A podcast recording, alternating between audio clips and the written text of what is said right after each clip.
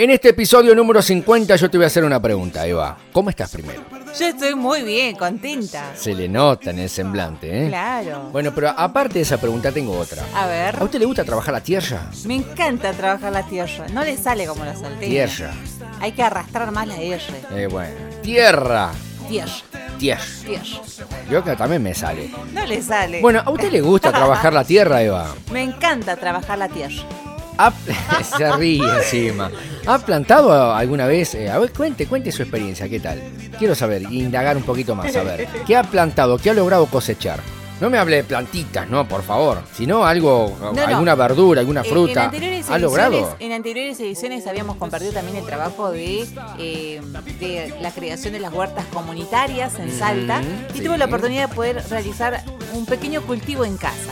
No tuve mayor éxito porque hubo un pequeño problemita. Eh, Cuente, cuente. eh, ¿Cuál yo, fue? yo había realizado los almácigos cartones de huevo Almácigos de...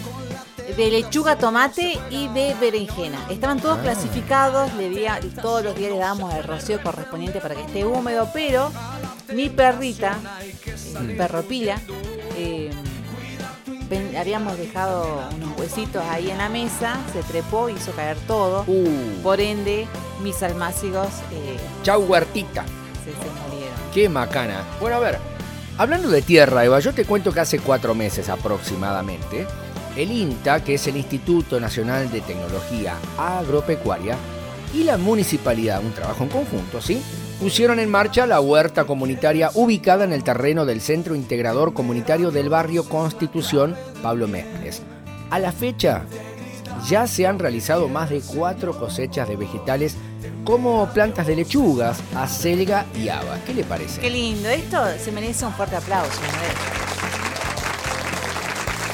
Y nosotros tenemos la voz y su protagonista porque queremos escuchar cómo se preparó la tierra, cómo se preparó, bueno, voy a decirlo bien, cómo se preparó la tierra, Ahí cómo ahí fue, me gusta más. cómo fue el, sí, porque si no usted me hace cara. Es que claro, eh, eh, eh, estamos haciendo un podcast prolijo, Eva, por favor, pronúncieme bien. Eh, claro que sí.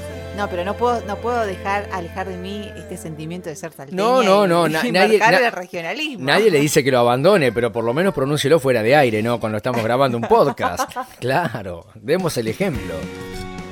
Bueno, vamos a escuchar la voz de sus protagonistas, Andrés. Bueno, el primer protagonista entonces de esta nota es Pedro Carmona, quien es profesional del INTA y nos explicaba cómo se hizo este convenio, cómo se realizaron las, las capacitaciones en conjunto y demás, junto con el programa Pro Huerta. Así que, bueno, vamos a escuchar más de cómo se fomenta esta alimentación saludable. En INTA tenemos lo que es el, el programa Pro Huerta, que nos brinda semillas, eh, material bibliográfico de apoyo. Este, desde el INTA estamos con las capacitaciones, el acompañamiento técnico. Entonces en esta huerta este, la trabajamos a principio de año con el diseño, la construcción, este, los recursos fundamentales los puso la municipalidad y de a poquito se fue armando hasta que en el mes de abril y mayo esto ya fue tomando forma y se empezaron a cultivar los primeros, las primeras hortalizas. Ahora ya la huerta está terminada, tiene 14 canteros para el cultivo de hortalizas, tiene huertas verticales, tiene un sector del lombricario y se viene ejecutando un plan de capacitaciones siempre vinculadas a la huerta, este, en lo que es, por ejemplo, eh, diseño de huerta, este, eh, cultivos, digamos, de otoño-invierno, cultivos de estación, este, siempre hablando de hortalizas, el manejo del riego, el manejo sanitario de plagas y enfermedades, la producción de abonos orgánicos. Nos queda pendiente ahora desarrollar lo que es eh, la jornada de la, fabricación casera de herramientas para la huerta. También vamos a realizar cuando esté a punto, digamos, eh, estas hortalizas, cuando tengan ya este, los frutos maduros, vamos a hacer el taller de lo que es producción de semillas, este, que es muy importante en, toda- en todas huertas. Acá tenemos una huerta muy importante, este, estamos trabajando con más de 16 variedades y ahora vamos a incorporar unas cuantas más.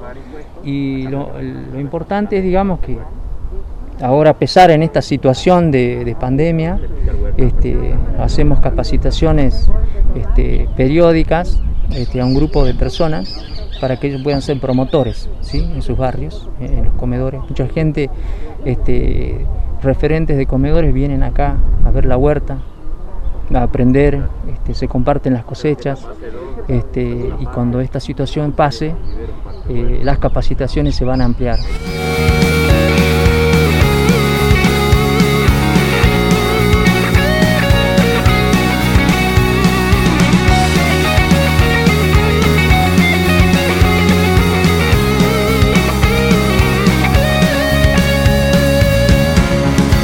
Agradecemos todos estos audios a nuestra fuente que es Salta Positiva, Eva. Es así a través de www.saltapositiva.com.ar. Este es un trabajo en conjunto. Nos pueden seguir a través de las redes sociales. ¿Cuáles son, Eva? En Facebook, Twitter, Instagram como Salta Positiva, ok. Me encanta ser positivo. A mí también. Me encanta estar con usted. A mí también. Me encanta hacer los podcasts. A mí más o menos. Nos vamos a ver en el próximo episodio entonces, a ver si no cambio de compañera, que tenga un poco más de ganas de hacer podcast. Nos vemos, Eva. Nos vemos, Andrés. Chao.